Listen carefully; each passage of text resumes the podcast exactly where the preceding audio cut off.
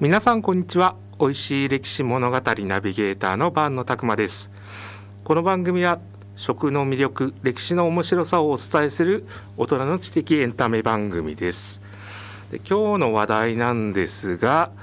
かつて国内シェア7割を誇った東洋一のビール会社大日本ビールのお話をいたします。大日本ビールのお話しする前にまずアサヒビールと札幌ビールの歴史から少し始めたいと思うんですけども東京の墨田区にある吾妻橋のそばにアサヒビールの本社があるんですよね。で割とあの建物の上に巨大な金色のオブジェがあって観光スポットとしても有名なんですけどちょっと昨日ネットで検索したら金のうんことかって通称呼ばれてるらしいんですが、まあ、モチーフはあのオリンピックの聖火台の炎ですねをモチーフにしたものなんですがここもともとは札幌ビールの工場があったんですよね。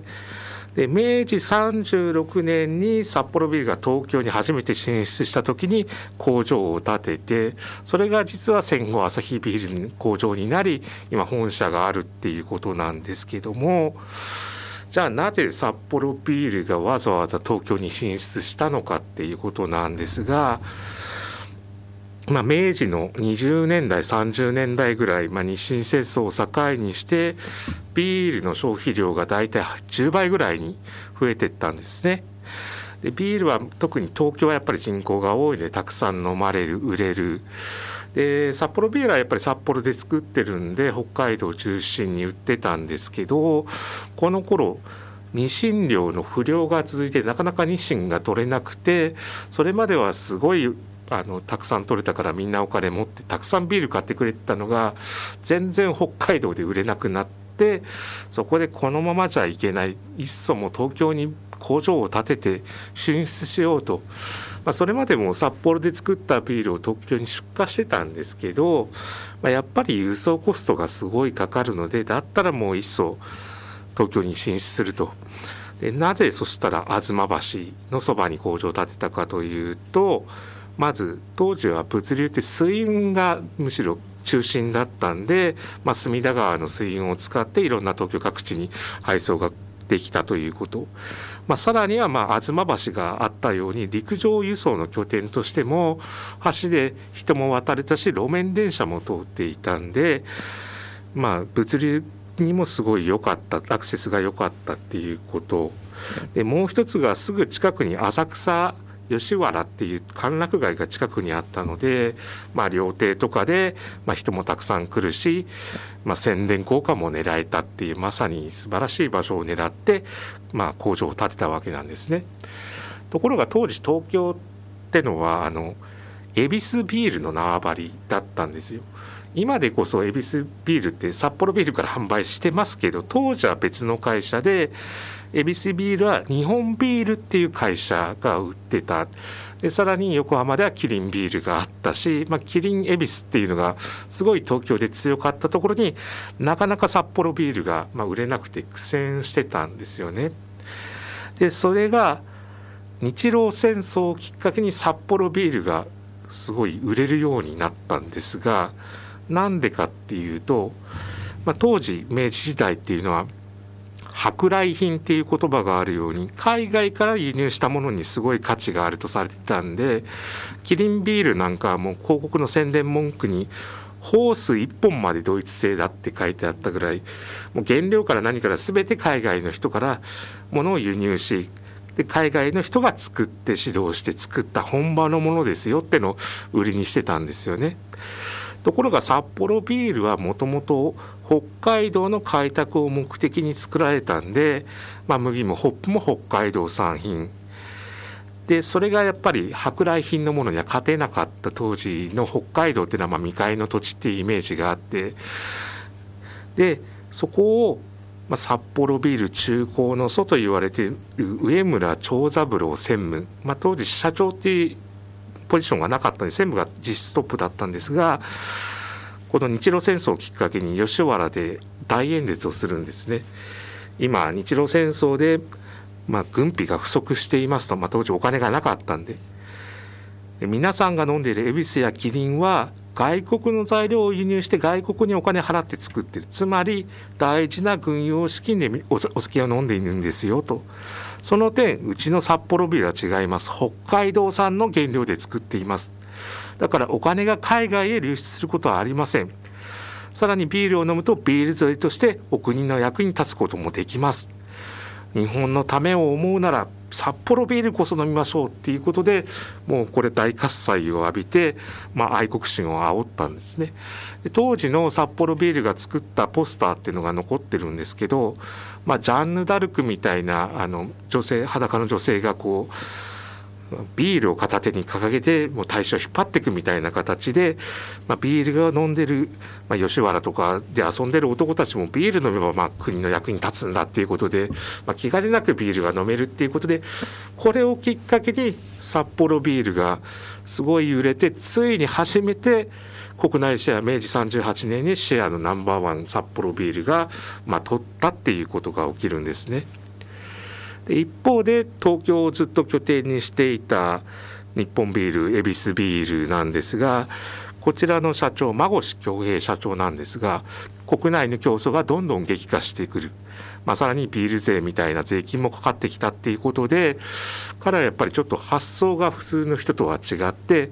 狭い日本の中だけじゃなくてもっと海外に目を向けよう。グローバル展開をしようっていうことを計画して日本郵船の、まあ、近藤廉平社長っていうのがシベリアに視察に行くと新しい航路を作る。それに俺も乗せてくれって言って社長が単身乗り込んで、まあ、ウラジオストクに出張していってもう社長自らエビスビールを売り込んでいったっていうことででこれがですねすごいロシアで評判になるんですよね。エビスビールですよっていうとやたらなぜかに人気になるっていうことでなんでかなって不思議に思ってたらしいんですけどどうもこうエビスビールの最初の2文字がロシア語で女性の微妙な部分のことを言うらしくてそれでロシアののんべいで面白い名前だなっていうことで評判になって、まあ、売れていったっていうことで。まあ、あのロシア展開海外展開で、まあ、エビスビールっていうのがまあ割と人気になっていったんですが、まあ、この視察に行った近藤連平さんは、まあ、ウラジオストクとかいろんなとこ行くともうすごい要塞化が進んでいて軍事拠点としてどんどんロシアの軍事侵攻の意図が明らかになってきたっていうのを見学して日本に帰った時に当時の財界のトップだった渋沢栄一に報告するわけですね。この辺のいきさつっていうのはあの司馬太郎さんの「坂の上の雲」っていう小説に書かれてますけどそれを聞いて渋沢栄一も危機感を持ってもう財界を挙げて戦費調達協力しますと。で陸軍の、まあ、参謀長を務めた児玉源太郎さんに私も一平卒として働きますっていうことで、まあ、財界を挙げて、まあ、支援していって、まあ、日露戦争を支えていったっていうことになるんですけどまあおかげさまで日露戦争では、まあ、なんとかロシア軍をと戦って。まあ、勝っていくんですがそのうちの大きな一つ療養海戦っていうものでロシア軍に勝って療養を占領してで倉庫を開けたら大量のビールがあったんですね。でそのビールを見ると恵比寿ビールだったっていうことで、まあ、孫子恭平さんが極東に進出した恵比寿ビールっていうのが、まあ、ロシア軍にも大量に飲まれていたしそのロシアエビスビールは要はロシアが外お金を出して買ってくれてるんで貴重な外貨を獲得することができたっていう意味で、まあ、外貨獲得にエビスビールが貢献し一方で札幌ビールはまあビール税金税とかで、まあ、大量の軍費調達に貢献したっていう歴史があります。でまあ、戦争をきっかけに、まあ、そういった動きもあったんですがやっぱりこう札幌ビールが東京進出したりしてくるとどんどん販売競争が激化していきさらにやっぱりビール税の負担っていうのはすごいビール会社にとって思う大きくなりで恵比寿ビールはもともと業界トップだったのが札幌ビールに抜かれアサヒビールに抜かれ業界3位に転落していってでここで渋沢栄一にまあ仲介を頼んだんですね。いくいつまでも国内ばっかりで競争していくより力を合わせてこれからはもう海外のグローバル展開を視野にして大きな会社にまとまったらどうでしょうかで渋沢栄一はその考えに賛成してだったら最初は渋沢さんに社長を頼むつもりだったみたいなんですけどいや俺ももう年だからお前がやれよということでこの孫子恭平さんが、まあ、社長になって札幌ビールとアサヒビールと恵比寿ビールが合併した大日本ビールっていうのが誕生して、まあ、国内シェアの7割を占める、まあ、東洋一のビール会社が誕生したんですね。まあ、ただその札幌ビールとかアサヒとか恵比寿っていうビールのブランド自体は残して会社だけを大日本ビールとしてあの残して、まあ、日本だけじゃなくグローバル展開ということで、まあ、韓国にもあのビール会社を作り今あのハイトビールっていうことで今でもまあ最大規模の会社ですけどこれはまあ大日本ビールが一緒に建てた会社ですしあとはドイツがもともと咀嚼してたチンタオにあったチンタオビールドイツ人が作ったビールですけどこれも大日本ビールがまあ第一次大戦後チンタオをまああの攻略してその後買い取ってまあ育てていって世界的なブランドにして、まあ、そういったチンタオとかでも札幌ビールを作ったりして、まあ、海外の販売拠点にしていったんですね。でそういう意味で、まあ、本当に東洋で一番大きなビール会社になり孫子恭平さんは、まあ、東洋のビール王っていうことで、まあ、いろいろ海外に視察に行ったりして、まあ、大きな会社になっていったというところでで結局、まあ、大日本ビールにはほとんどのビール会社が太刀打ちできなくて、まあ、キリンビールぐらいが、まあ、なんとか残っていって。まあ、大日本ビールとキリンビールのほぼ二強時代というか二社体制という時代が、まあ、戦前は長く続いていったということになります。そしていよいよ太平洋戦争が起こるとやはりビールっていうのを当然いろいろ巻き込まれていかなきゃいけないんですがそれまで自由販売だったのが国の統制によって、まあ、ビールが配給品になって自由に買ったり飲みに行ったりだんだんできなくなってくるわけですね。でそういう歴史があるんですが実は意外な効果があってビールっていうのはあの当時配給制なんで切符が来るんですね。これはビールと引き換えできますと。でその切符は他人に売ったり譲渡したりするのは禁じられていてもし譲ったのがバレると配給が停止になるっていうことだったんでビール飲まない人もまあ切符が来たからじゃあ聞き換えようっていうことで強制的に飲むことになっていくんですね。で当時はそれまではどっちかっていうと都会のまビアホールとかあるところの都心部中心で男性がサラリーマンとか労働者が飲むっていう時代だったのがこの配給制によってもう日本全国に切符が行き渡るわけなんで地方でもビールが飲めるようになったさらにねあのご主人が出世していない時に、まあ、奥さんがせっかく切符貼ってビールになるなら私も飲もうかなっていうことで女性もビールが飲めることになってビール人口がま拡大するっていう貢献をしていったんですね実は。でこれは戦後に自由競争になってビールがたくさんまあ、拡大していくきっかけを作って実はこの頃までは実はお酒の消費量は日本酒の方が圧倒的に多くてビールは全然少なかったんですが戦後になって逆転してビールもうお酒といえばビールとりあえず生みたいなのはある意味この戦争がきっかけ切符配給制っていうのは一つのきっかけだったという、まあ、側面もあります。ただだんだん戦局が悪化していくとビールのも作られなくなっていって、まあ、こういうアサヒとかキリンっていうブランドも必要ないっていうことで全部統一ブランドで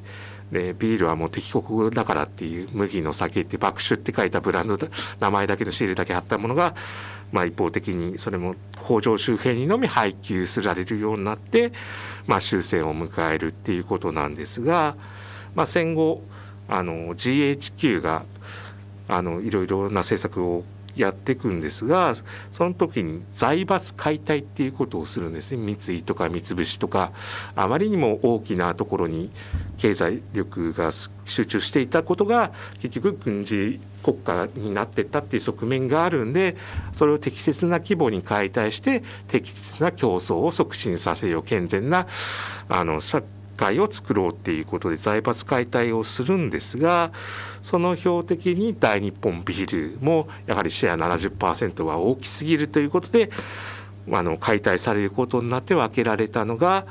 アサヒビールと、まあ、日本ビール。でこの日本ビールが札幌と恵比寿っていうことになっていくんですが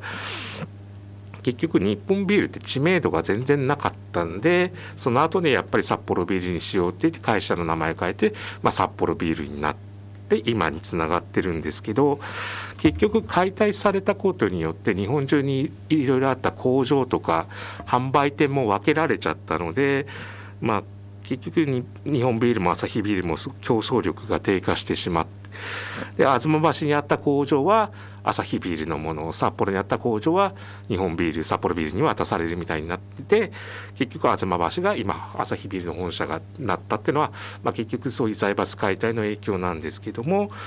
まあ、これによって朝日札幌の競争力が低下し代わりにキリンはずっと大日本ビール相手に1社だけでやって工場も販売もしっかりしたのを持ってたのでもう戦後ぐっと伸びてずっと国内トップシェアをひた走る朝日札幌はひたすらシェアを落としていくっていう時代だったんですが朝日があのスーパードライを発売してこれが大ヒットしてドライ戦争っていうのが起きて、まあ、そこから基本朝日とキリンがまあ交代でシェアを争いしているっていうのが今の日本の現状ということで、まあ、大日本ビールっていうのは今の日本のビールの歴史につながってるだけじゃなくて、まあ、中国とか韓国とかですねグローバル展開にもつながったっていう意味でものすごい大きな役割を果たした大きな会社がありましたというお話です。